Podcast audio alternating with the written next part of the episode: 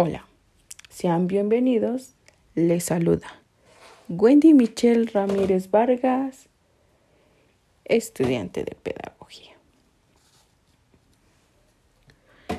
A continuación les estaré hablando sobre la investigación de la importancia de la sociedad civil en México.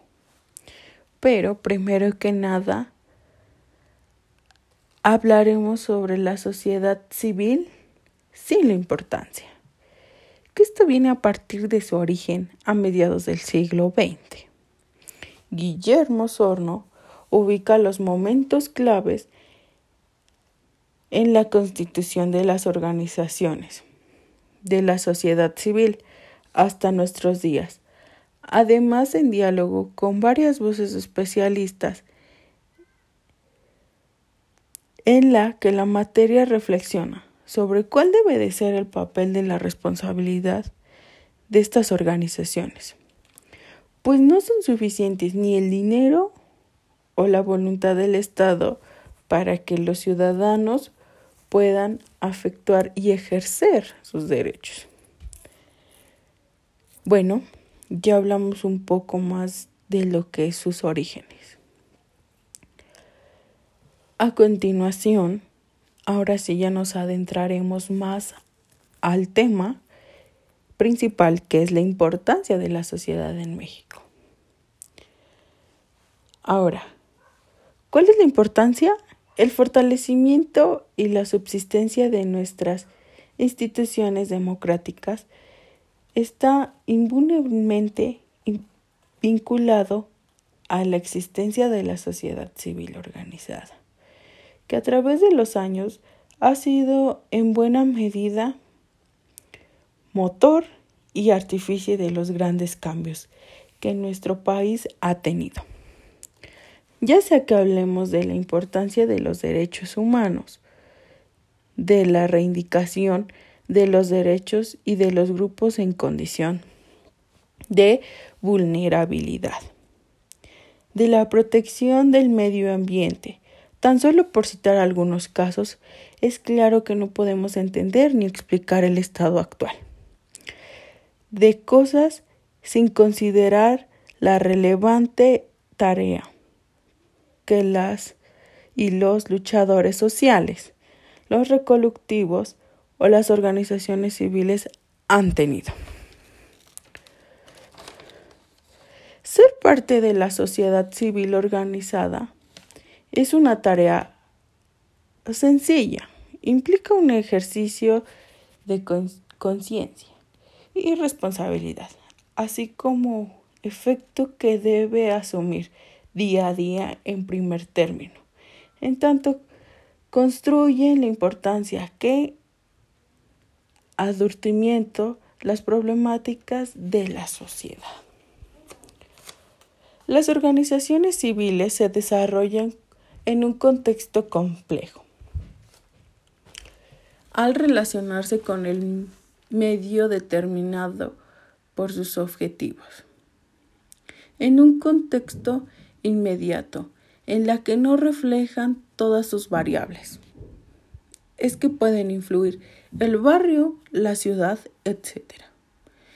Y un contexto más general sobre el muy difícilmente influirán en sus variables, la economía mundial, nacional, desplazamientos de cambios democráticos, etc.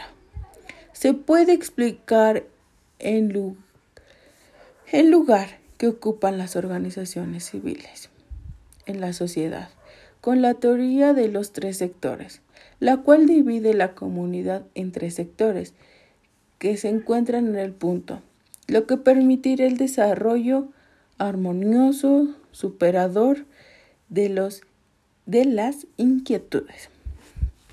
El Estado es el encargado primario de brindar a la sociedad los servicios básicos y una adecuada calidad de vida.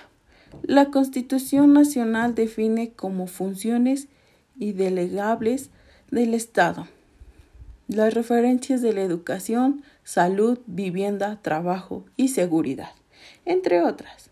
Los principios de acción son la justicia distributiva para la reproducción del orden social y la igualdad.